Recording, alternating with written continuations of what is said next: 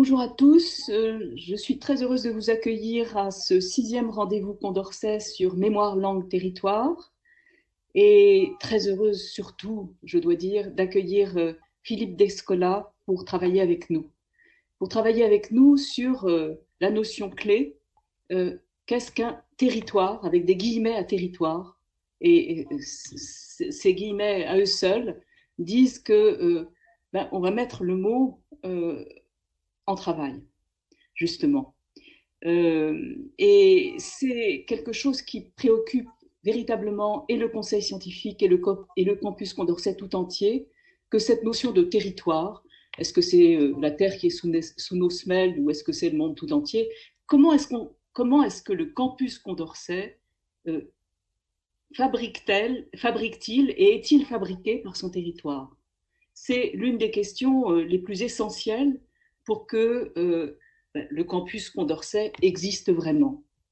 Donc, euh, c'est l'un des thèmes qui euh, nous occupe sans cesse et qui occupe en particulier le conseil scientifique et les rendez-vous Condorcet, puisque nous essayons toujours de faire précéder cette conférence, ce rendez-vous proprement dit, par un rapport avec les scolaires, les étudiants, leurs enseignants, et euh, Philippe Descola nous a promis, ça y est, euh, de revenir pour le faire lorsque la pandémie nous le permettra.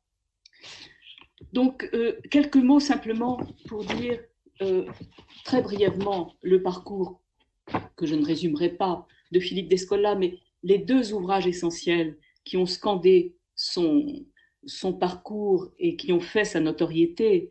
le premier, c'est Les Lances du crépuscule, paru en 1993.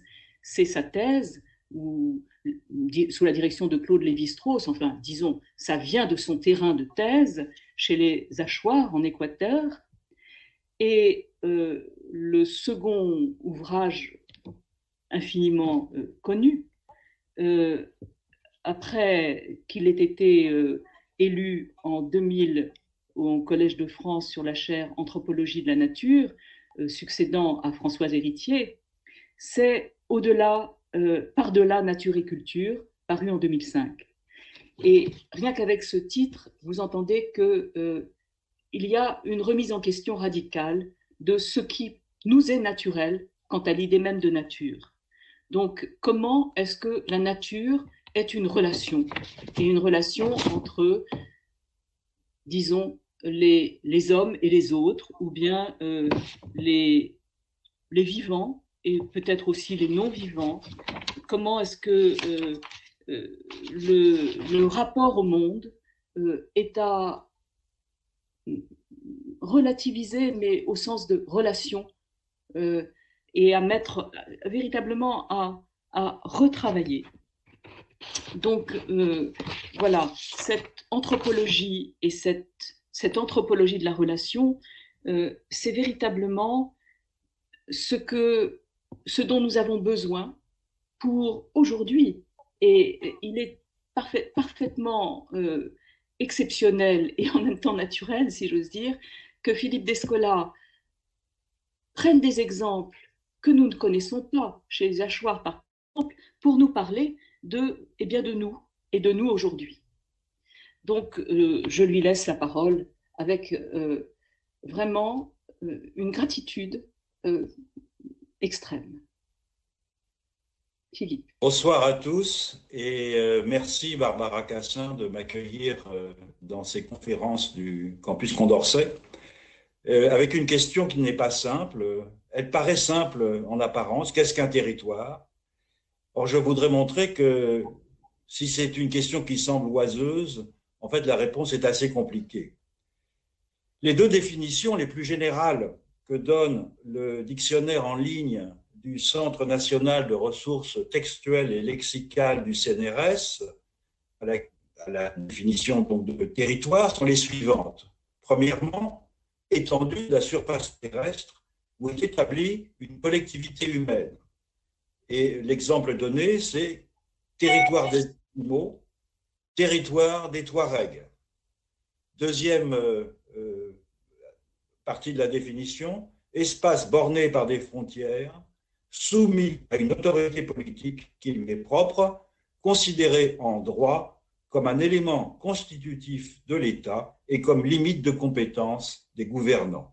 Donc, de ces définitions, il ressort qu'un territoire serait un espace limité par des frontières clairement identifiables, qu'une collectivité elle-même clairement identifiable considérerait comme sien parce qu'elle y, y réside et y revendique pour ses membres des droits toujours clairement identifiables d'accès, de contrôle et d'usage.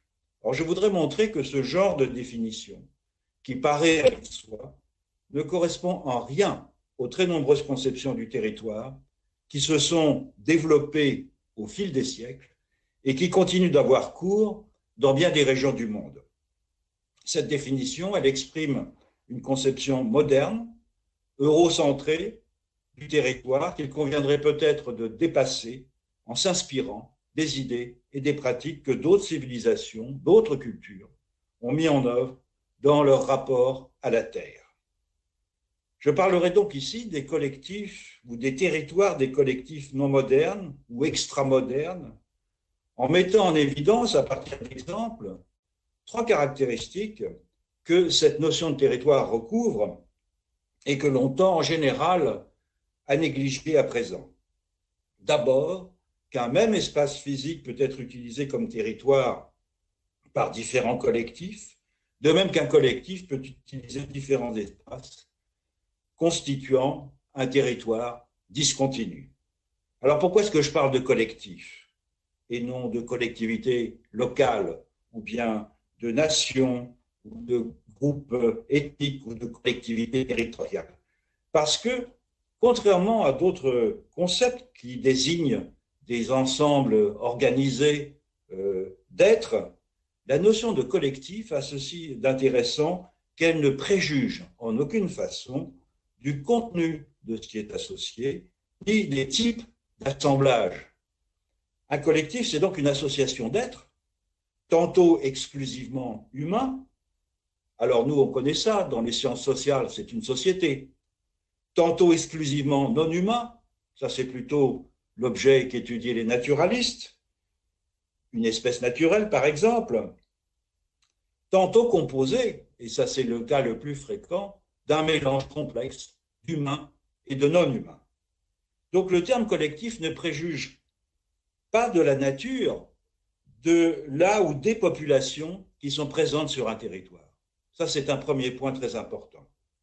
Ce qu'il faut retenir ici, c'est que dans un contexte extramoderne, un territoire ne correspond à peu près jamais à ce que l'on a pris l'habitude de concevoir sous ce terme depuis l'émergence à l'époque moderne de ce que l'on appelle le système westphalien, qui s'est mis en place après la paix de Westphalie, à savoir une portion d'espace sur laquelle un État exerce sa souveraineté et dont les limites, plus ou moins stables, sont reconnues par les États voisins. C'est très précisément ainsi qu'est défini le territoire dans le dictionnaire que j'ai cité, comme c'est le cas d'ailleurs dans beaucoup d'autres dictionnaires. Donc c'est une définition qui correspond à un état historique tout à fait singulier. Le deuxième point que j'aimerais mettre en lumière euh, est le suivant. L'usage d'un territoire n'est pas sous l'emprise des seuls humains. Il est aussi dépendant d'une foule de non-humains de diverses sortes, des divinités, des esprits, des génies du lieu, des ancêtres, des fantômes, des plantes, des animaux, des rochers, des rivières, des montagnes, des sources, etc. Ces non-humains semblent souvent manifester une puissance d'agir intentionnelle avec, lesquelles, avec laquelle les humains doivent composer ou dont ils dépendent. L'esprit de la rivière qui interdit son franchissement dans certaines circonstances. L'ancêtre qui le, est la condition d'accès d'une certaine façon à la terre euh, cultivable et à qui l'on doit payer un tribut en sacrifice. Euh, le spectre qui empêche l'accès à certaines portions de la forêt, le volcan qui se réveille lorsque l'on abandonne un rite, la sécheresse qui s'abat quand un inceste est commis, tous ces êtres qui peuvent apparaître à l'observateur moderne comme des hallucinations, comme des superstitions ou des symboles, sont pourtant, aux yeux des non-modernes ou des extramodernes, des conditions bien réelles de leur rapport à la Terre qu'il faut donc prendre en compte pour le qualifier et le comprendre. Le troisième point que j'aborderai est également critique vis-à-vis de l'eurocentrisme implicite sous lequel la notion de territoire est appréhendée.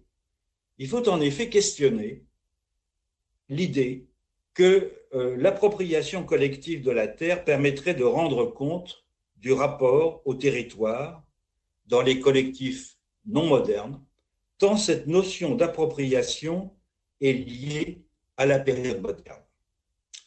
En effet, depuis le début du mouvement des enclosures en Angleterre, à la fin du Moyen Âge, c'est-à-dire ce mouvement d'appropriation des biens communaux par les grands propriétaires, l'Europe, d'abord, et une partie du reste du monde ensuite, n'ont cessé de transformer en marchandises aliénables et euh, appropriées de façon privative une part toujours croissante de notre milieu de vie auparavant exploité en commun. Pâturage, euh, terres arables, forêts, sources d'énergie, eau, sous-sol, ressources génétiques, savoir et techniques autochtones. Or, ce double mouvement de dépossession des biens communs et de mercantilisation des milieux de vie a été en partie rendu possible par une conception de l'appropriation qui, d'une certaine façon, est philosophique plutôt que juridique, comme l'acte par lequel un individu ou une communauté devient le titulaire d'un droit d'usage et d'abus aussi, usus et abusus, sur une composante du monde, une conception qui est étroitement liée, elle aussi, à une période historique, c'est-à-dire à la théorie politique moderne, telle qu'elle a été développée au XVIIe et au XVIIIe siècle, notamment euh, en Angleterre. Alors j'examinerai d'abord conjointement la question de la diversité des usages d'un territoire et de la diversité des populations qui le composent en puisant dans des exemples euh, ouverts aux anthropologues, c'est-à-dire dans des conceptions très différentes de la nôtre, de ce qu'est un territoire.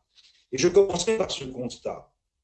Contrairement aux définitions des dictionnaires telles celles qu'on vient d'examiner, un territoire n'est pas une portion d'espace, mais un type, comme l'a dit tout à l'heure Barbara Castin, d'une certaine façon, elle a résumé euh, l'esprit euh, de, ma, euh, de ma communication, ce n'est pas une portion d'espace, mais un type de relation à la Terre. Et cette relation, elle est rarement exclusive. Il en existe évidemment de très nombreuses sortes, et il n'est pas question de toutes les passer en revue. Aussi, n'en évoquerai-je que quelques-unes qui sont choisies, surtout parce qu'elles se distinguent particulièrement de la conception moderne territoire. La première correspond à la relation à l'espace de collectifs d'humains que l'on pourrait qualifier de libres, parce qu'ils ont peu d'attachement à des sites ou à des trajets particuliers, tout en étant généralement associés à des non-humains plus localisés. Et les plus aterritoriaux, aprivatifs, hein, euh, euh, se trouvent sans doute parmi les populations que l'on a regroupés sous le label de nomades marins. Les plus connus sont les peuples, ce qu'on appelle les peuples de la mer, de l'insulinde. C'est un ensemble qui s'étend sur 3000 euh, km tout au long des archipels, depuis la Birmanie méridionale jusqu'à la partie orientale de Bornéo, et qui présente euh, une grande diversité de, modalités d'occupation, de mise en valeur, d'utilisation de, l'espace maritime, du regroupement en villages euh, flottants, plus ou moins sédentaires, jusqu'au nomadisme pratiqué euh, pendant une grande partie de l'année. Et c'est cette dernière formule qui correspond à des gens qui sont, je crois, assez connus maintenant, qui s'appellent les Moken. C'est une population qui se déplace dans l'archipel euh, Mergui, euh, au large des côtes thaïlandaises et birmanes. Les Moken pratiquent la collecte, la cueillette, la pêche au harpon, mais ils ne pêchent ni à la ligne, ni à la nasse, ni au filet. Pourquoi? Faute de la volonté de stocker le poisson. De sorte qu'ils sont, en somme, toujours à la limite de la rupture alimentaire. C'est une, c'est du, fait des techniques qu'ils ont choisi d'adopter, c'est une stratégie délibérée. Mais évidemment, les moquettes ne se déplacent pas continuellement. À l'instar des autres peuples nomades, ils partagent leur cycle euh, annuel en deux phases. Et ça, c'est quelque chose que Marcel Mauss avait euh, mis en lumière euh, il y a très longtemps déjà à propos des Esquimaux. La plupart des peuples nomades et notamment des peuples de chasseurs-cueilleurs connaissent cette alternance saisonnière de la dispersion et du regroupement. Donc, les Moken partagent leur vie entre ces deux phases aussi, une période de très grande mobilité en petites flottilles durant la saison sèche et une période de concentration sur un site qui offre l'occasion d'une vie sociale et rituelle plus intense durant la saison des pluies.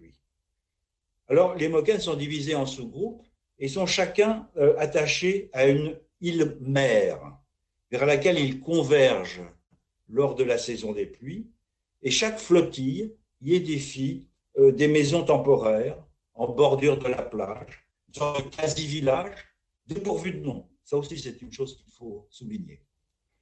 L'île mère n'est pas segmentée non plus en aire d'usage ou en aire de, de, de, en, aire de contrôle exclusif, euh, d'autant que l'intérieur boisé n'est pratiquement pas fréquenté. Néanmoins, l'île mère joue un rôle important comme support d'identification et ferment de cohésion. C'est là que résident les ancêtres, c'est là que résident les esprits les génies dont la protection et la bienveillance qui sont acquises dans les rites collectifs sont nécessaires à la vie en mer. Alors, en quoi consiste le collectif? Que l'on désigne par le terme de Moken Si on entend par ce terme l'ensemble des êtres qui entretiennent des relations sociales, nouent des rapports de coopération et sont conçus comme des agents engagés dans une coaction, alors il dépasse largement les êtres humains. On doit y inclure aussi les bateaux, qui sont la condition d'existence des moquennes et qui traitent peut-être plus que métaphoriquement comme des organismes vivants, de même qu'une foule de doubles, d'esprits, d'ancêtres de diverses sortes qui viennent s'incarner lors des rituels, des génies du lieu, euh, des officiants euh, cérémoniels qui se transforment en animaux marins, bref, une collection bigarrée d'êtres immanents aux humains qui forment la trame de l'association originale au sein de laquelle ce peuple de marins euh, timides, en fait, a décidé de mener son existence. Donc parler de rapport à la terre pour un peuple de nomades de la mer pourrait paraître indu. Mais pour itinérant qu'il soit, les Moken passent une partie de l'année à terre, sur leurs îles mères. Et c'est donc dans ces îles aussi, la plupart qui sont vierges d'autres humains, qu'ils entretiennent des relations d'échange avec les membres invisibles du collectif.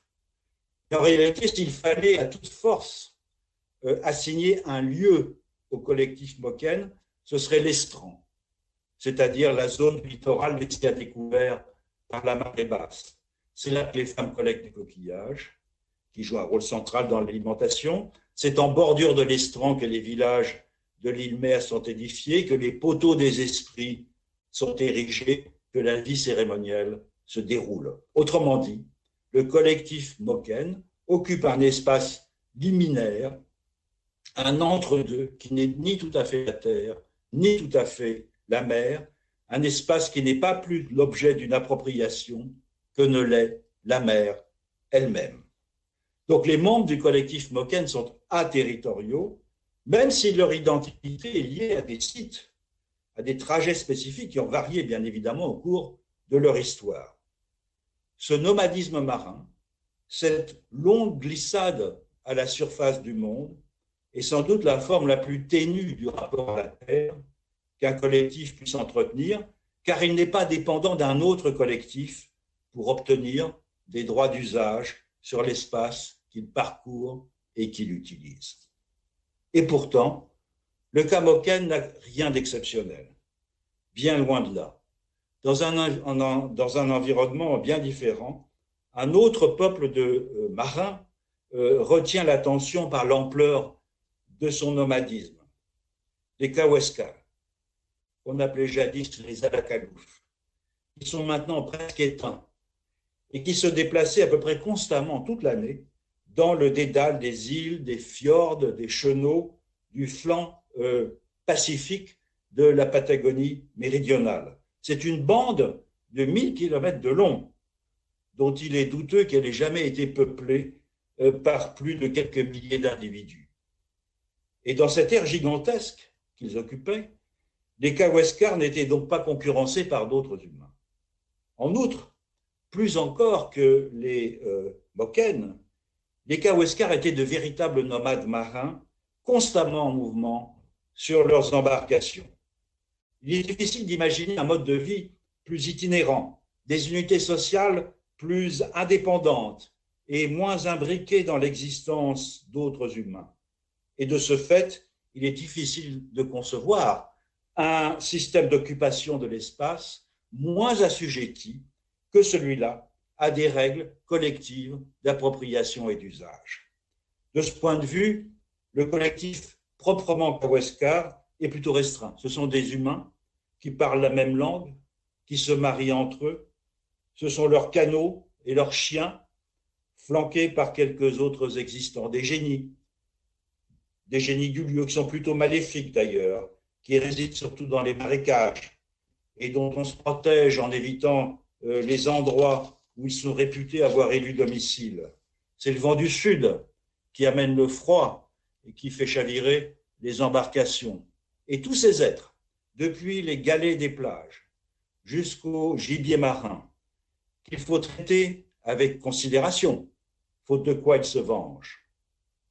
Et pourtant, le collectif Kaweskar prend rarement une forme collective, car cet assemblage n'existe pas comme une totalité indépendante, c'est une sorte de bulle minuscule, diffractée à l'intérieur de laquelle chaque humain vit et qu'il transporte avec lui en tous sens dans une errance perpétuelle. La différence, l'indifférence à la territorialité peut prendre une forme plus extrême encore, qui illustre bien un phénomène assez connu, qui sont les migrations entreprises par les Amérindiens Tupi-Guarani en quête de ce qu'on a appelé la terre sans mal. La terre sans mal, c'est quoi? C'est un lieu privilégié et indestructible où les humains deviennent immortels. C'est donc une terre de délices dont le souvenir s'est perpétué avec vivacité encore à l'heure actuelle chez les derniers survivants euh, des tribus Guarani. L'originalité de la Terre sans mal vient de ce que ce lieu n'est pas réductible à une sorte de discours eschatologique, une sorte d'au-delà où les âmes iraient après la mort. Ce lieu avait une localisation géographique précise. Il était donc accessible aux vivants. Et la quête effective de la terre sans mal semble avoir été une préoccupation récurrente des tribus toupies dès avant la conquête du Nouveau Monde. Elle était animée par des, des chamans qui avaient un statut tout à fait à part, qu'on décrit comme des prophètes qui se déplacent de village en village pour inciter les habitants euh, à les suivre. Et les migrations toupies, elles se distinguent des phénomènes messianiques en ce qu'elles n'étaient pas une réaction à la pression coloniale, puisqu'on en trouve des témoignages à une époque où le littoral du Brésil n'était qu'à peine effleuré par les Européens. Évidemment, toutes les migrations se terminèrent de façon catastrophique, car le projet qui les animait était d'une certaine façon lui-même suicidaire. mais du fait des conditions dans euh, lesquelles le voyage se réalisait. On a abandonné l'agriculture, notamment l'agriculture du manioc, euh, les normes du comportement s'affaissaient. Euh, ce voyage était une préfiguration déjà de la terre sans mal. La quête, au fond, devenait le refus actif de toute existence villageoise, l'instauration d'un contre-ordre nomade du même type que celui dont on espérait l'avènement. Et au cours des siècles, des dizaines de milliers de personnes, peut-être même des centaines de milliers, se sont trouvées concernées par ces migrations sur des distances parfois considérables, plusieurs milliers de kilomètres. Alors on ne sait pas comment des masses aussi importantes parvenaient, parvenaient à se déplacer euh, de façon quasi permanente en s'alimentant des seules ressources locales. Les déplacements impliquaient de toute façon un bouleversement des modes d'approvisionnement. Euh, les Tupi-Guarani, comme les autres euh, Amérindiens des basses terres d'Amérique du Sud, étaient d'excellents horticulteurs et pouvaient produire chaque année des quantités de manioc et de maïs considérablement en excédant de leurs besoins. Or, la subsistance des migrants se réduisait pratiquement à une économie de chasse et de cueillette. si l'émigration Tupi-Guarani vers la terre sans mal n'était pas un accident messianique, mais bien une disposition structurelle de ces peuples, alors il faut envisager que leur rapport à la terre ait pu connaître comme une sorte d'oscillation périodique entre la sédentarité dans des gros villages où ils pratiquaient euh, l'horticulture, et un nomadisme quasi suicidaire comme une sorte d'amplification d'un mouvement d'alternance que pratiquent par ailleurs d'autres Amérindiens du Brésil entre la vie au village et puis des longues périodes de nomadisme en forêt. Mais à la différence de la classique oscillation saisonnière que j'évoquais il y a un instant et que, encore une fois, Marcel Mauss avait su mettre en lumière avec tellement de finesse, l'émigration Tupi-Guarani parcourait des territoires inconnus et leurs échecs successifs, quand ils n'entraînaient pas la mort par épuisement, par dénutrition ou aux mains de tribus ennemies, euh, ne conduisaient pas à envisager le retour au village comme la phase nouvelle d'un cycle. Donc il faut voir dans cet étrange nomadisme une sorte de phase de, déterritorialisation contenue dans les collectifs Tupi-Guarani comme une sorte de potentialité cathartique. Tandis que la vie ordinaire se déroulait euh, surtout dans un cadre intra-humain, dans des gros villages, où la grande affaire était de se différencier de villages voisins de même langue et de même culture, en allant y capturer des prisonniers qui étaient voués à être rituellement consommés, la migration prophétique reconstituait de façon concrète un collectif plus englobant dans lequel les divinités, les plantes, les animaux et leurs esprits devenaient de façon ostensible le milieu de vie normal, ou déployer une vie sociale dans laquelle les non-humains étaient devenus tout d'un coup beaucoup plus présents.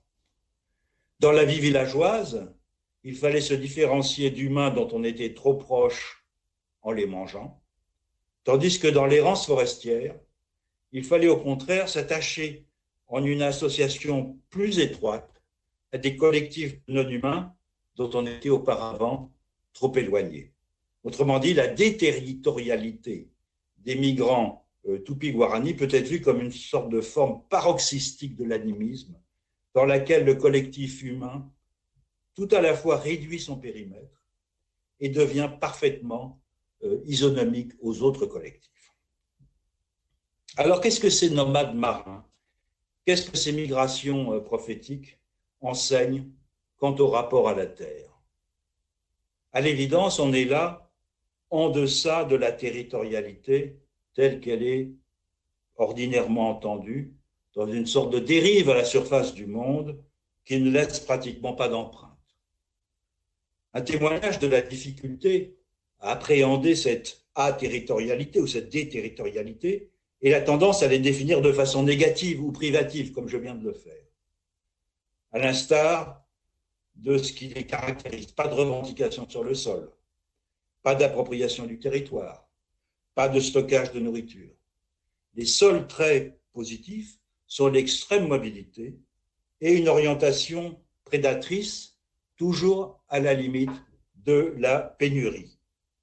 C'est pourquoi le terme de collectif libre paraît adéquat pour qualifier ces associations dans leur rapport à la Terre, une liberté de mouvement qui n'exclut évidemment pas l'attachement à des existants typiques d'un certain milieu, d'un certain mode de vie, que ce soit des mammifères marins ou des divinités. Mais nulle part l'espace parcouru n'est disputé à d'autres humains, même pas chez les migrants Tupi-Guarani, qui se contentaient, au péril de leur vie, de traverser le territoire des autres sans en trouver jamais un qu'ils puissent faire leur. Quant aux esprits, divinités, plantes et animaux avec lesquels ces nomades cohabitent, il est manifeste qu'ils sont eux aussi des habitants distraits des endroits traversés par les humains, puisqu'ils ne réclament pas plus que ces derniers une exclusivité de l'occupation des lieux ou un tribut à payer pour leur usage. Donc dans ce, vagabondage généralisé, il n'y a guère de sens à parler de territorialité. Une telle notion ne commence à devenir pertinente que lorsque plusieurs collectifs se partagent un même espace de façon complémentaire et qu'ils doivent donc s'accommoder les uns des autres. Alors voyons brièvement comment cela se passe. Certains collectifs n'ont pas vraiment de territoire propre, car c'est une forme extrêmement commune encore à l'heure actuelle, car ils se trouvent encastrés dans le territoire d'autres collectifs dont ils dépendent en partie, non seulement pour l'usage de la terre, mais aussi dans certains cas pour l'accès à des puissances non humaines conditionnant cet usage. Ce sont généralement des collectifs nomades dont les déplacements peuvent être plus ou moins amples, mais qui, à la différence des Moken et des Kaweskar, organisent leur vie dans les interstices de collectifs sédentaires? Et de ce fait, et bien que ces collectifs encastrés ne réclament pas de souveraineté sur les territoires euh, qu'ils ne font euh, que parcourir, leur rapport à la Terre est d'une certaine façon plus stable que celui des collectifs libres que je viens d'évoquer euh, auparavant, car ils peuvent prétendre jouir d'une assurance dans l'usage de portions d'espace, par exemple des parcours de transhumance ou des territoires de chasse, pour lesquels ils sont souvent contraints euh, d'acquitter des droits en produits ou en travail au profit de ceux qui revendiquent la possession de ces territoires. C'est un cas très commun lorsque coexistent en complémentarité des collectifs d'agriculteurs sédentaires d'un côté et des collectifs de pasteurs nomades de l'autre. Parmi ces derniers, les Peuls euh, sont exemplaires de véritables pasteurs nomades. Ils sont présents dans une vaste frange euh, de la, euh, dans une vaste portion plutôt de la, zone sahélienne. Euh, et ceux auxquels je m'intéresse, parce qu'ils ont été en particulier analysés par Marguerite Dupire, euh, sont les Wodabé des régions de, de, de l'Ader et du Damergou dans le sud du Niger, et qui se déplacent toute l'année avec leur, leur troupeau de zébus. L'amplitude de leur mouvement est variable, elle est moins, moindre en saison sèche, où ils tournent autour des puits et des marchés euh, du pays euh, Haoussa, euh, faisant paître leurs bêtes sur les friches des agriculteurs. Elle est beaucoup plus grande durant l'hivernage, qui les voit entreprendre une vaste migration vers les riches herbages de l'Azawak ou du Tadès. Ils n'ont pas de résidence fixe et se contentent en toute saison, pour toute demeure, d'un enclos non couvert formé d'une haie euh, semi-circulaire d'épineux. C'est un abri éphémère qui se distingue à peine sur l'horizon des maigres buissons de la steppe. Les déplacements de, des Wadabé étant euh, fonction du cycle climatique, les populations avec lesquelles ils interagissent et dont ils partagent l'espace varient aussi en fonction des saisons. Lors de la transhumance vers le nord, les Wadabé utilisent des puits profonds qu'ils font forer et qui sont la propriété de ceux qui les ont euh, financés. C'est généralement une fraction de lignage.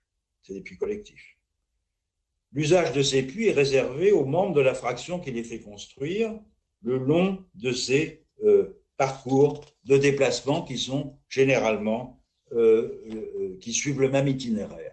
Or, d'autres groupes nomades, des Touaregs et des Bouzous, suivent les mêmes trajets, mais à des dates différentes. Et ils font aussi creuser des puits, de sorte qu'il peut y avoir des disputes quant à l'usage de ces puits si d'aventure deux groupes nomades venaient à s'en servir simultanément. Donc la seule appropriation qui compte en période de transhumance, celle qui peut donner lieu à des conflits d'usage, c'est celle des puits, et non celle des droits de pâture qui ne sont pas vraiment euh, formalisés.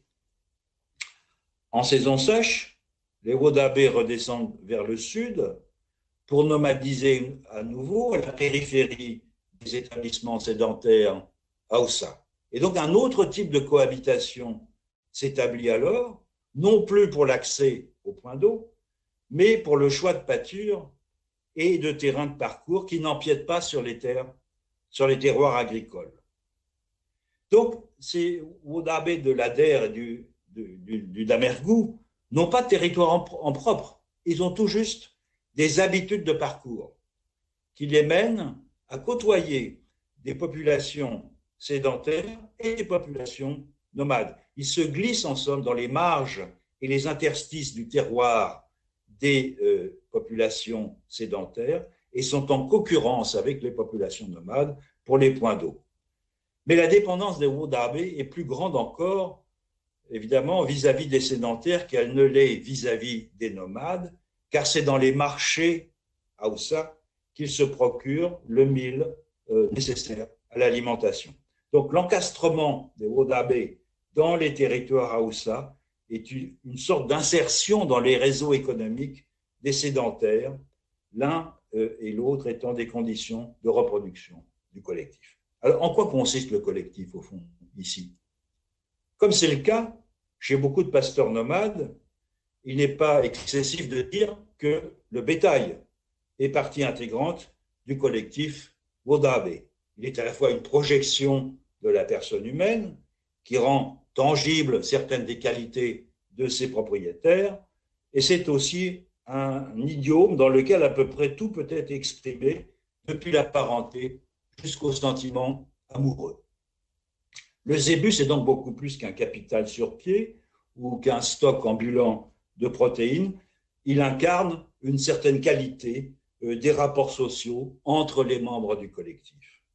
Et cette association des humains et du bétail dans une totalité continue se construit sur plusieurs générations par l'étroite imbrication entre une lignée humaine et des lignées de zébus. Et ces lignées humaines et ces lignées non humaines sont en fait désignées par le même terme, doudal, lequel signifie donc à la fois le groupe social humain et le groupe social animal qui lui est rattaché. Et c'est là une excellente définition d'un collectif composite. Les autres collectifs nomades avec lesquels les Wodabé euh, interagissent sont analogues à eux dans leur composition, par exemple les Touaregs du Niger, où l'on observe la même intrication euh, des humains des troupeaux dans un ensemble où les troupeaux sont comme une extension, une projection et un instrument de mesure des humains. Il faut prendre aussi en compte un, type de collectif avec lequel les Wodabé entretiennent des rapports discrets. C'est une société de pasteurs et de zébus, parallèle à celle des humains, avec laquelle il convient, il convient de maintenir des relations de bonne intelligence. la plupart des récits euh, peuls d'origine du bétail font sortir le bétail d'une vaste étendue d'eau grâce à l'intercession des génies.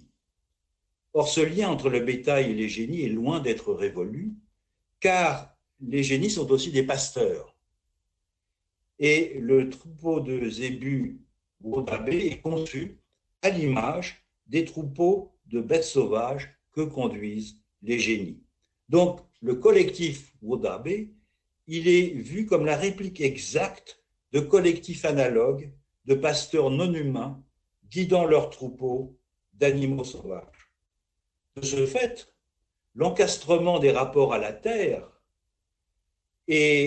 devient beaucoup plus compliqué. Non seulement les Peul Wodabé euh, doivent cohabiter une partie de l'année avec euh, les Hausa, avec leurs champs de mille, avec leurs marchés, avec leurs villages, avec leurs génies locaux. Non seulement il leur faut partager des itinéraires et parfois des points d'eau avec les Touaregs, avec les Toubous, avec leurs troupeaux, mais il faut en plus qu'ils côtoient des pasteurs non humains très puissants, assez irascibles, qui semblent beaucoup moins nomades qu'eux. Et ils ne parviennent au fond, les Wodabé, à s'accommoder de tous ces collectifs et ces espaces intriqués euh, qu'au prix d'une fluidité du rapport au sol, entretenue par une mobilité permanente dans un espace qui n'est territorialisé au fond que pour les sédentaires. Donc on voit à quel point était euh, simplificateur le choix du dictionnaire du Centre national de ressources textuelles et lexicales du CNRS que j'évoquais en préambule lorsqu'il évoquait le territoire touareg, sans plus, comme un exemple de sa définition du territoire, entendu comme, je cite, étendue de la surface terrestre où est établie une collectivité humaine. Une des principales leçons de l'imbrication spatiale dans les usages de la Terre est que la co-résidence de collectifs différents est possible et même souhaitable, évidemment, quand ils exploitent des ressources différentes au sein d'un même territoire, sans se porter tort réciproquement. Et c'est une situation qui résulte de l'existence dans une même région d'une diversité de niches écologiques exploitables par des techniques euh, complémentaires. Et cette situation, elle requiert souvent une forme de hiérarchie des collectifs qui est rendue effective par les plus puissants, laquelle garantit que cette complémentarité n'aboutit pas à des empiètements et à des euh, conflits. Dans des pages célèbres de Mille plateaux, euh, Gilles Deleuze et Félix Guattari, euh, parlant du nomadisme, contrastent le chemin du sédentaire qui distribue aux humains un espace fermé, c'est-à-dire un territoire, avec l'itinéraire du nomade qui distribue les humains et leurs animaux dans un espace ouvert. Mais il faut prendre garde de ne pas les mésinterpréter lorsqu'ils écrivent que cet espace ouvert, je, le, je les cite, euh, sans frontières ni clôture, est lisse, seulement marqué par des traits qui s'effacent et se déplacent avec le trajet. Car cet espace qui ronge et croît en toutes euh, les directions lorsque le nomade se déplace, il le transporte avec lui comme une sphère de liberté, contrainte par l'accessibilité de ce qui est nécessaire à la vie. Bref, le nomade crée les conditions d'existence de l'espace qu'il habite et qu'il parcourt au lieu de les recevoir et de les entretenir. Mais cet espace lisse, il n'existe que dans les interstices d'espaces territorialisés par d'autres, c'est le cas le plus commun évidemment, et en osmose avec eux. Et tout porte à croire que ce genre de complémentarité est à la fois très ancien et commun tout autour du monde. Je voudrais maintenant revenir pour la troisième partie de, de cette causerie sur un concept crucial par l'intermédiaire duquel les modernes médiatisent l'usage de la terre, le concept d'appropriation. Cette notion paraît si évidente et universelle qu'elle semble pouvoir qualifier toutes les formes de rapport au territoire, indépendamment des situations historiques où elles se donnent. Or, il n'en est rien. Et il n'est pas inutile, je crois, de revenir brièvement sur la façon dont la conception moderne de l'appropriation a émergé et s'est développée en Europe à partir du XVIIe siècle, à courant, euh, au, fil d'un processus euh, acquérant une sorte de force d'évidence dont il est devenu difficile à présent de se déprendre. La conception moderne de l'appropriation est un produit de l'école du droit naturel qui se développe à partir de Grotius au XVIIe siècle et qui plonge ses racines dans la théologie morale scolastique du XVIe siècle. Pour Grotius, l'appropriation individuelle et collective n'est possible que parce qu'elle succède à un droit individu primordial durant une sorte de période pré-sociale imaginaire qu'il appelle l'état de nature, un droit qui garantit à chaque humain le libre accès à tout. Bon, c'est des choses qu'on apprend euh, en place de philo. La justification de cette propriété collective indivisible de la terre par l'humanité, elle est chez Grotius d'ordre théologique. Hein. Dieu a donné aux hommes et non aux autres créatures. Donc on a déjà là un anthropocentrisme très fort. La propriété de la terre et de tout ce qui s'y trouve. Et la sortie de cet hypothétique état de nature se produit grâce à un contrat collectif par lequel les euh, humains décident de former, là je cite Grotius, un corps parfait de personnes libres qui sont jointes ensemble pour jouir paisiblement de leurs droits pour leur utilité commune. Donc cette condition nouvelle, de même euh, que le développement des techniques de mise en valeur de la terre qu'elle rend possible, exige que la terre soit délimitée et que sa possession individuelle soit garantie pour tous. Et selon Grotius, c'est cette euh, propriété individuelle de la terre, de cette propriété individuelle de la terre, que découle le droit de propriété en général, notamment sur les biens meubles. Donc je parcours là très rapidement une question complexe, mais pour situer au fond le, caractère très euh, euh, relatif au fond de cette notion d'appropriation. La théorie moderne du droit naturel, elle introduit une rupture décisive dans la conception de l'ordre social et du droit. Je parle sous le contrôle et euh, de Barbara Cassin et de Pierre-Henri Fabre.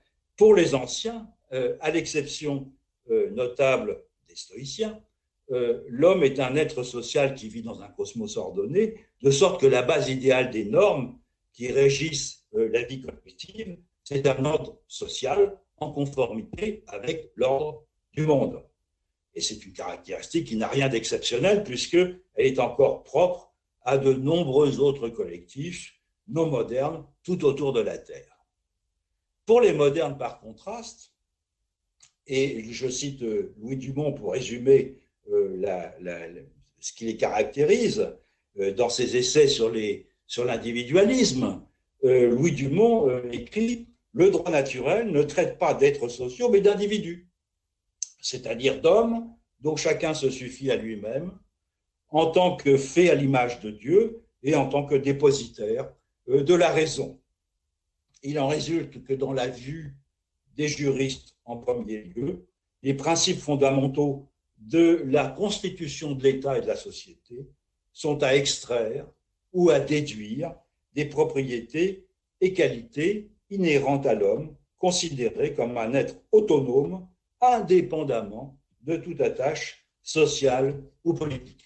De la citation de Louis Dumont. Je ne vais pas vous infliger une histoire du développement philosophique et juridique des droits de propriété depuis Grotius. Il me suffira de remarquer que dans deux de ses inspirations les plus euh, décisives de cette philosophie du droit de propriété, à savoir la théorie de l'individualisme possessif et la doctrine du droit de Kant, l'individu est la clé de voûte des institutions sociales, en ce que les dispositions qu'on lui impute existent indépendamment, indépendamment et de façon préalable aux engagements sociaux dans lesquels elles peuvent s'exercer. Donc cette philosophie de l'appropriation va à l'encontre du fonctionnement du droit réel, qui n'a pas affaire avec un individu abstrait et solitaire auquel on accède par une sorte de coup de force de la raison subjective. Il a affaire avec des relations entre des individus et des groupes dont les intérêts doivent être préservés. Et ce décalage, il est tout à fait manifeste dans la conception de la propriété.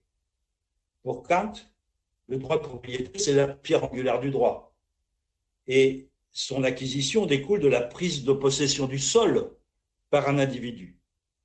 Cette théorie de l'occupation est en réalité sans fondement dans les textes du droit romain qui définissent euh, la propriété comme résultant d'un partage, c'est-à-dire non d'un acte individuel unilatéral, mais d'une relation entre individus sanctionnée par la loi, par la coutume ou par les tribunaux.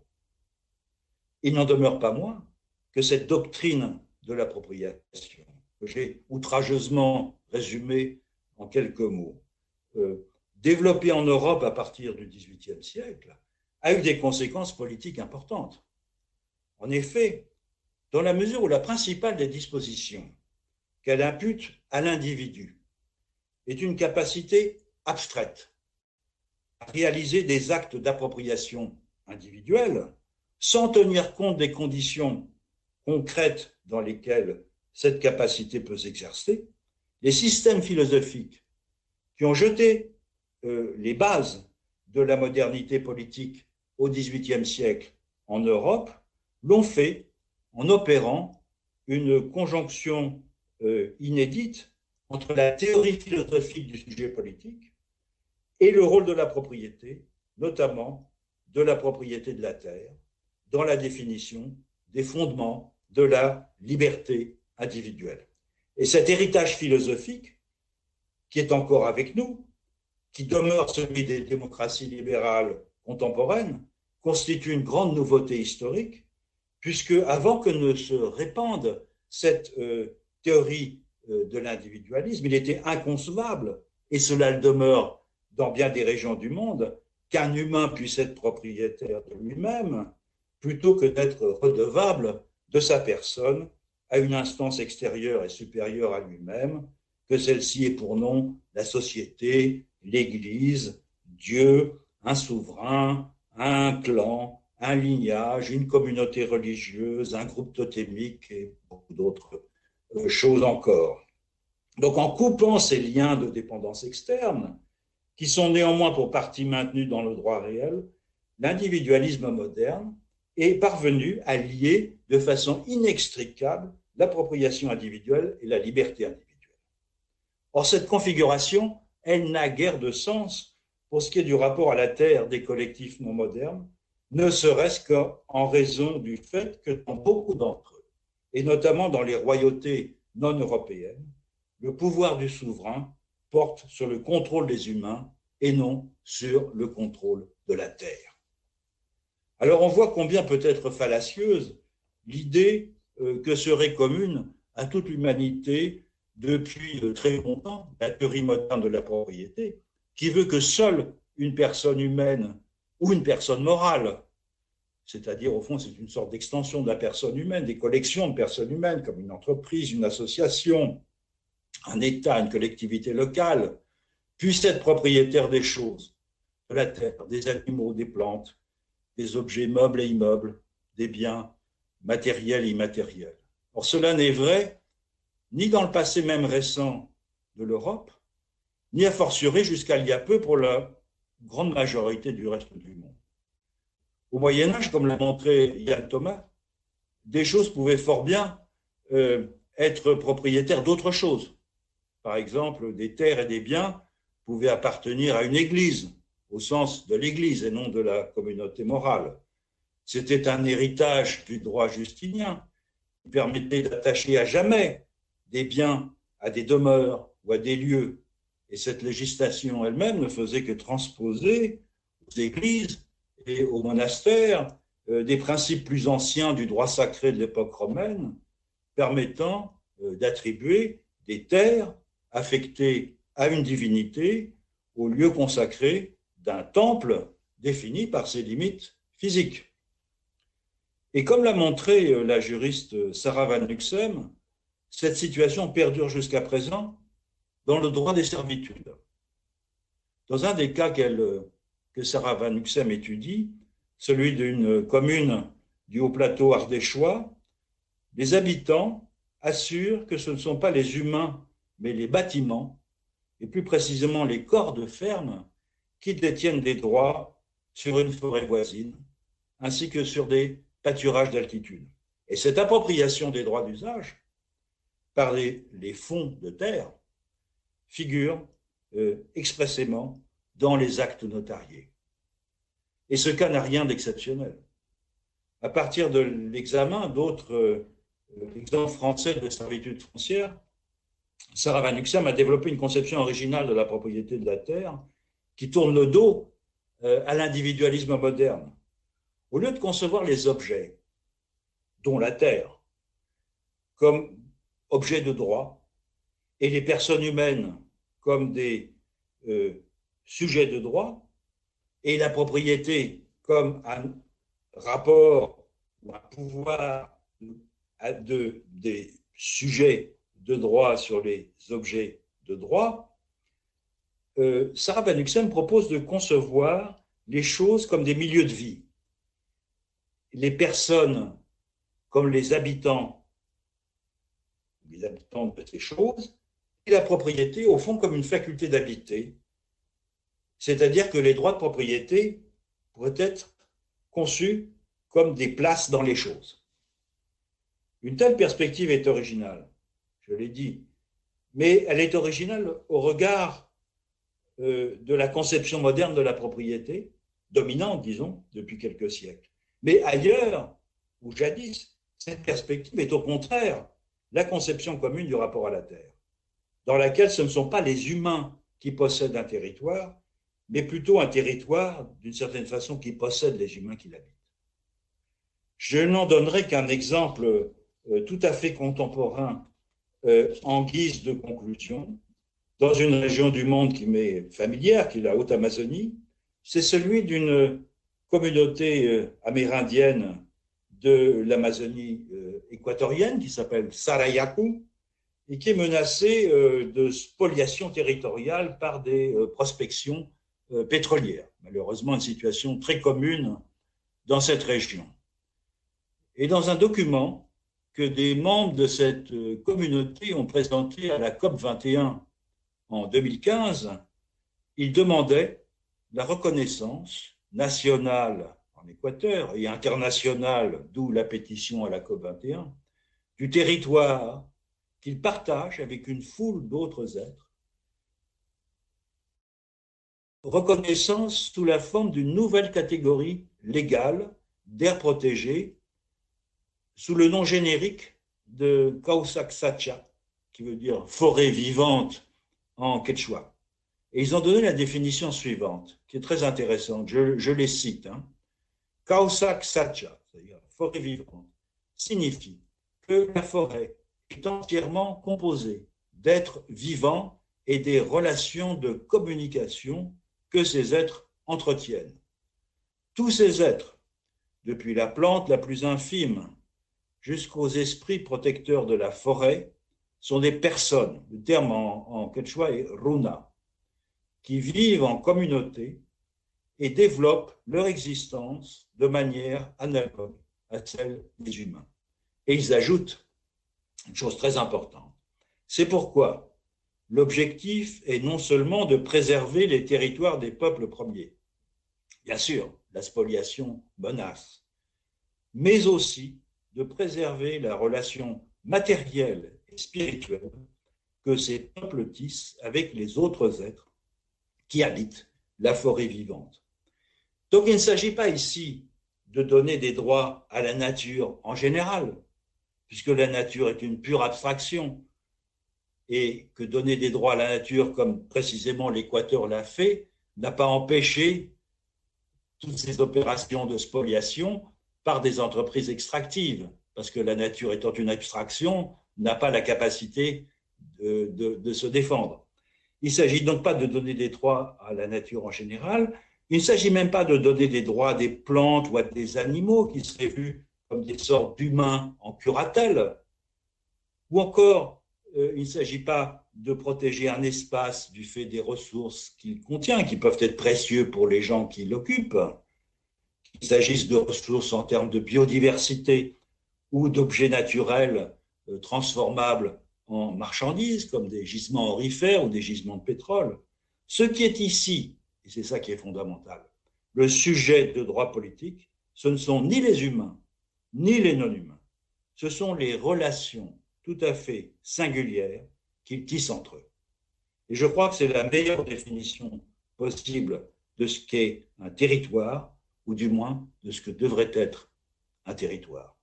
Il y a encore beaucoup de travail à faire pour faire passer un peu partout cette conception-là. Merci infiniment. Merci. Merci. Euh, c'est bien là où on en est euh, avec Condorcet. Euh, quelle relation on entretient.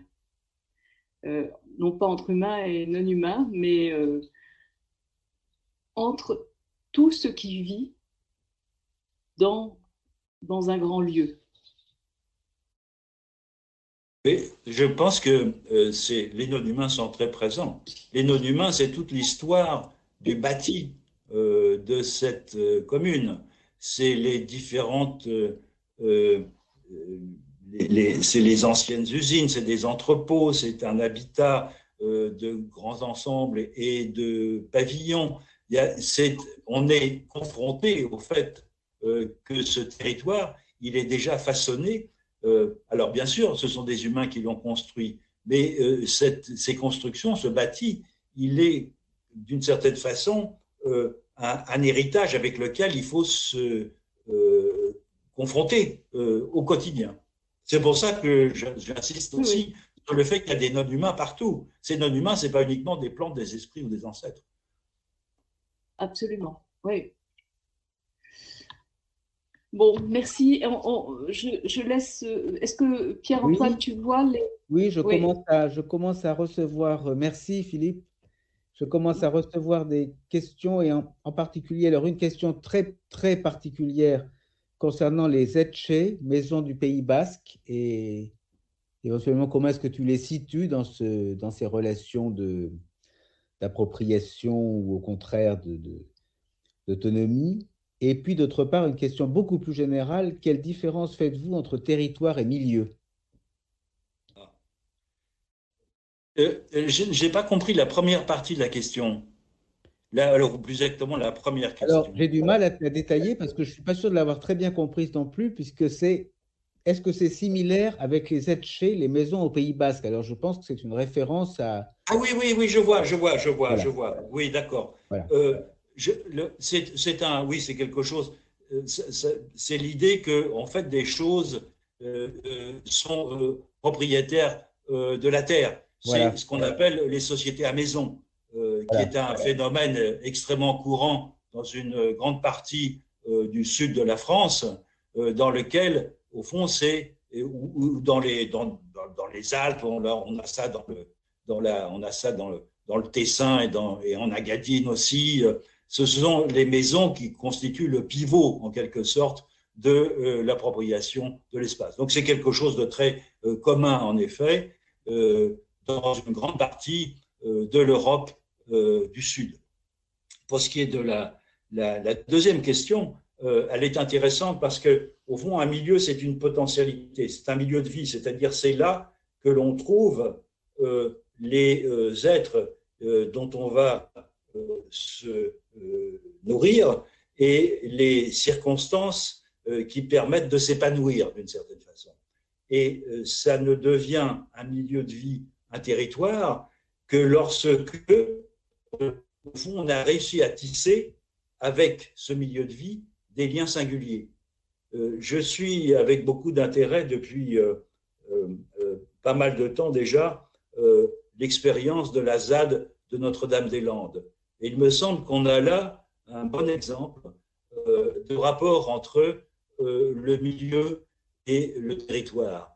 au départ, c'est un milieu que l'on cherche à protéger contre la, le saccage induit par un grand projet d'aménagement qui se révèle inutile. Et puis progressivement, les gens qui ont souhaité protéger cette, ce bocage, euh, cette zone humide qui a certaines caractéristiques qu'on peut tout à fait décrire euh, en termes naturalistes pour définir le milieu de vie, euh, finissent par s'identifier profondément à ces lieux et à faire corps, en quelque sorte, avec l'accord de non-humains qui existe dans ce lieu. Et ce qu'ils défendent, au fond, c'est un territoire non pas au sens classique que j'exposais au début euh, de, euh, euh, de ma causerie, mais au sens précisément d'une relation tout à fait singulière, comme les gens de Sariakou définissaient le rapport au territoire, des liens matériels et spirituels avec des non-humains qui doivent être protégés. Et donc, le terme de territoire paraît presque indu pour définir cela, parce qu'il n'y a aucune euh, idée euh, d'exclusivité, il n'y a aucune idée de repousser, euh, sauf évidemment des usages destructeurs, des occupants de ce, de ce territoire, mais au contraire continuer à tisser des liens qui n'aboutissent pas, et alors c'est le grand problème évidemment de ce genre d'expérience, de, c'est que pour qu'elle aboutisse, il faut se glisser à l'intérieur des contraintes de l'État, et notamment d'un État très centralisateur qui est le nôtre et qui demande, euh, pour occuper euh, des territoires, s'il n'y a pas, comme dans le cas de la maison, comme dans le cas que évoquait Sarah Van sur le haut plateau ardéchois, déjà des traditions d'appropriation de, par des par des euh, édifices, des bâtiments euh, de, de, droit d'usage, en tout cas euh, d'espace utile à tous. S'il n'y a pas ça, il faut passer par le système des fermages concédés en l'occurrence par le conseil départemental. Donc c'est pour ça que j'ai voulu insister peut-être un peu trop, mais sur le droit, parce que le droit, euh, il est ce qu'on en fait aussi d'une certaine façon. Euh, il, est le, droit actuel, euh, appuyé sur cette philosophie juridique que j'ai exposée, il peut être tordu, il peut être transformé, il peut être utilisé à bon escient pour transformer les rapports que nous avons à la Terre. Alors, je pense que tu vas pouvoir suivre cette même méditation avec la question suivante, qui est le territoire comme relation n'est-il pas aussi l'expression de rapport de pouvoir? Il est, bien sûr, bien sûr. Euh, c'est ce que j'évoquais euh, euh, tout à l'heure sous le nom de territoire encastré. exemple classique donc des rapports entre des pasteurs nomades et euh, des euh, agriculteurs sédentaires. On en a de nombreux exemples. Il y a un très bel exemple qui a été décrit euh, dans le sud de l'Iran par Frédéric Barth, par exemple, dans son livre Nomads of South Persia, qui est encore beaucoup plus compliqué que celui que j'ai développé, parce qu'il y a cinq tribus qui forment une confédération et qui migrent en transhumance sur des territoires de sédentaires. Et bien évidemment, les, conflits sont euh, euh, très courants. bien sûr, il y a des hiérarchies locales et le, les, relations, une relation, ça peut être une relation inégalitaire. elle n'est pas nécessairement facile ou tolérable, mais ça peut être une relation inégalitaire en effet. les, je peux prendre un autre exemple. Dans le nord-ouest de l'Amazonie, il y a des populations qui sont probablement des, chasseurs-cueilleurs régressistes, c'est-à-dire qu'ils ont, été à un certain moment peut-être des, horticulteurs, et puis se sont trouvés dans la dépendance de groupes d'horticulteurs qui les dominent, qui les dominent? Ce sont des chasseurs qui sont en somme un peu comme les pygmées avec les populations sédentaires au sein près desquelles ils sont établis, il y a un rapport inégalitaire. Cela dit, c'est le partage des territoires qui compte. Euh, bien sûr que ces relations inégalitaires peuvent paraître euh, fondées sur la condescendance, la désinvolture, voire l'exploitation. Euh, mais ce qui compte, c'est le fait de pouvoir utiliser, je crois, un territoire avec des relations qui divergent, mais qui, à un certain moment, sont complémentaires.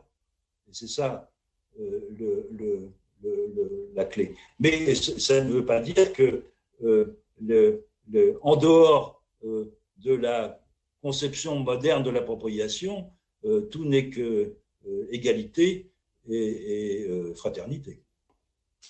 Bien sûr. Moi, j'aurais une... Oui, Barbara. Ou quelque chose comme une question, enfin.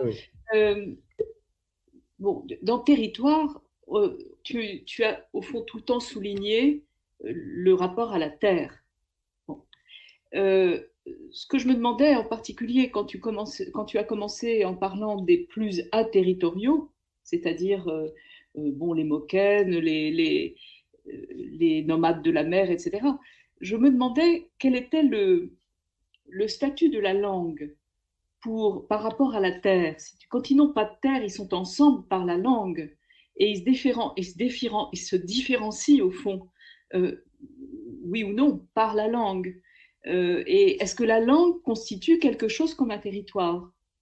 Ah, la question ne m'étonne pas venant de toi, mais en effet, oui, je crois, tu as raison. Euh, c'est un, c'est un, comment dire, c'est un espace où on se sent en familiarité. Et la, le meilleur, la le meilleure façon de le, de le comprendre, c'est que ces collectifs, dont j'ai souligné qu'ils comportaient des humains et des non-humains, euh, on s'adresse aux non-humains dans la langue des humains. Donc dans la langue qui est partagée, dans la langue qui fait le ferment euh, du vivre ensemble. Euh, si on fait des, des, rituels pour les bateaux, si on fait des sacrifices aux ancêtres, c'est toujours dans cette langue. C'est une langue qui, d'une certaine façon, est universelle. C'est ça qui est intéressant dans cet usage de la langue, au fond, c'est que quand on parle au génie, quand on parle aux esprits en Amazonie, on parle dans, sa langue, mais par exemple en chantant. Euh, parce que le mode du chanter euh, est une forme d'énonciation qui euh, dénote que la, on, est dans, la langue universelle. de la même façon, lorsque les non-humains viennent vous voir en rêve, ils parlent dans votre langue, même si euh, c'est un singe, un toucan ou un plant de manioc qui, lorsqu'on les voit le jour, parlent dans leur propre langue.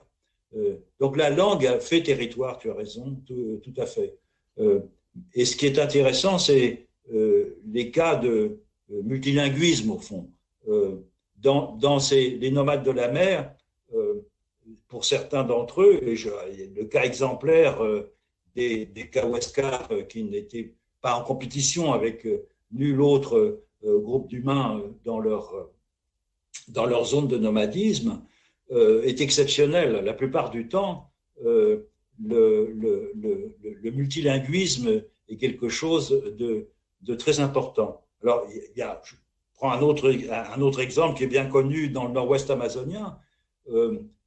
des, il y a des sociétés du nord-ouest amazonien euh, dont la solidarité est fondée sur euh, l'exogamie linguistique. Ça veut dire qu'on épouse des femmes qui parlent une autre langue.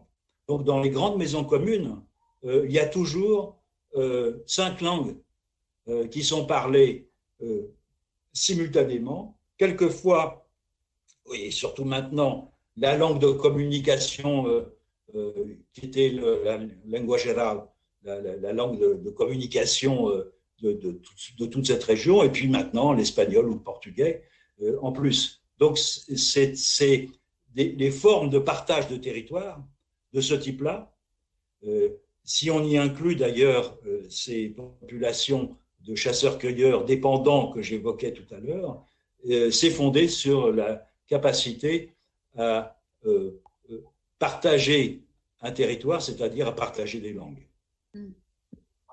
Alors peut-être une question qui, reste dans qui reste dans le domaine de la langue et qui du coup d'ailleurs rejoint une question que je voulais te poser, mais je te pose la question que je reçois là. Quelle place votre exposé donne-t-il au processus de nomination d'un territoire?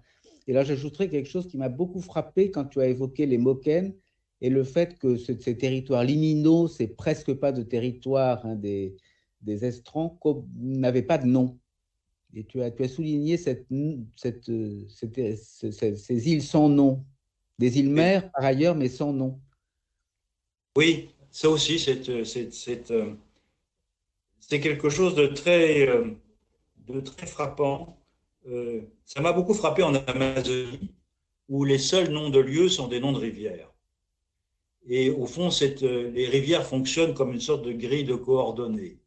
Hein. C'est-à-dire, on sait euh, soit euh, entre l'amont et l'aval, soit euh, de rivière à rivière, c'est-à-dire de, bassin à bassin, se repérer dans cet espace, mais il est très rare, sauf dans certains endroits où il y a des, formations rocheuses comme des Inselberg ou des choses comme ça qui sont particulièrement spectaculaires, que des lieux soient véritablement nommés. Et d'une certaine façon, euh, ça, les, la, manière dont on parle des lieux. Par exemple, un chasseur revient, lorsqu'un chasseur revient de la chasse euh, dans une société amazonienne, euh, il va raconter ce qui lui est arrivé, ce qu'il a vu, comment il a rencontré tel animal. il a peut-être entendu quelque chose qui lui a fait soupçonner qu'il y avait un esprit, etc. Il va toujours décrire les lieux pour les gens qui les connaissent. Il ne va pas se référer, il ne va pas dire j'étais auprès de la fontaine du père machin et euh, en passant à droite du petit calvaire. Non, il va dire j'étais là où un tel, euh, euh, il y a longtemps, a eu une vision et où, ben, voilà, enfin, il, va, il va au fond transmettre une expérience phénoménale, personnelle, à, des gens qui sont capables euh, de la comprendre parce qu'ils ont partagé ces expériences en partie avec, avec eux.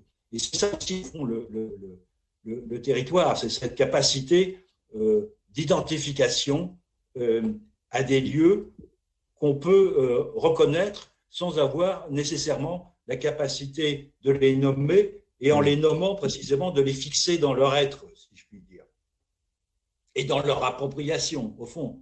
Hein, parce que c'est les, lieux, hmm. c'est extraordinaire quand on voit un cadastre français de voir à quel point euh, il n'y a pas un, trois arts, quatre arts, cinq arts qui ne sont pas nommés. Tout est nommé, tout est nommé. Oui, oui, c'est d'où l'aspect frappant de l'exemple des, des effectivement. Alors peut-être on a le temps d'une dernière, dernière, question euh, qui porte sur le ciel.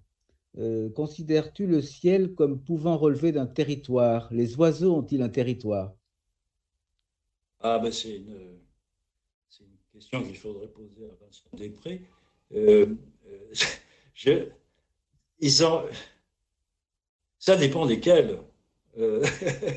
c'est les, les, les L'Amazonie encore, parce qu'on revient toujours à des endroits qui vous sont familiers, entre les oiseaux coureurs et les aigles harpies euh, qui volent au-dessus de la canopée, euh, leur euh, zone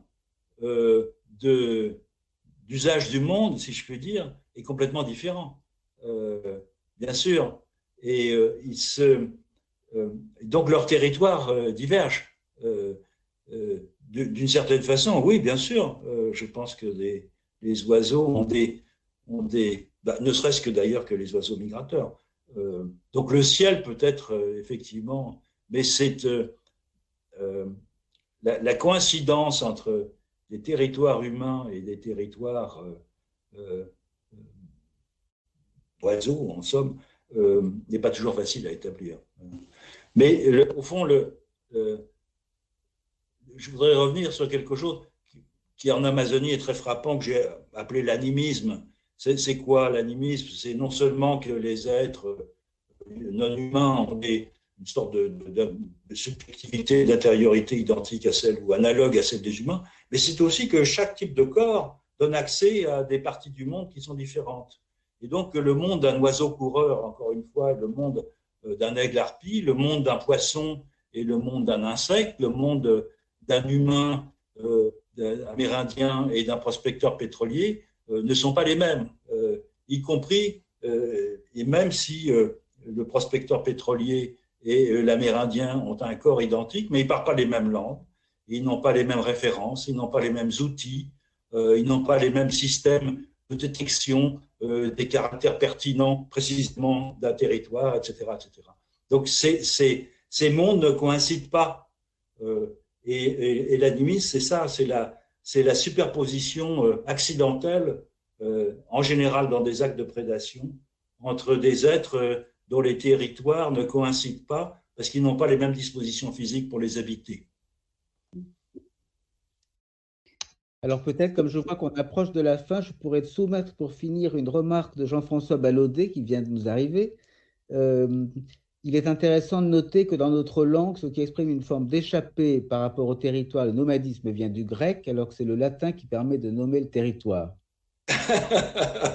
Bien, mais ça, serait l'objet d'un colloque. Euh, euh, sans doute, sans doute. C'est c'est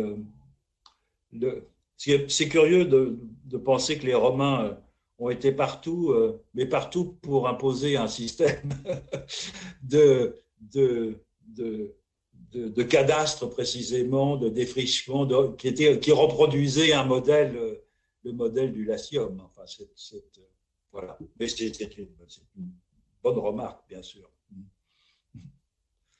Bon, je crois que. Alors, je crois qu'on est obligé de. Oui. On est obligé de conclure là, enfin, de te, quitter, de, de, de regretter de partir. Vraiment. Euh, et, et, de te remercier vraiment beaucoup.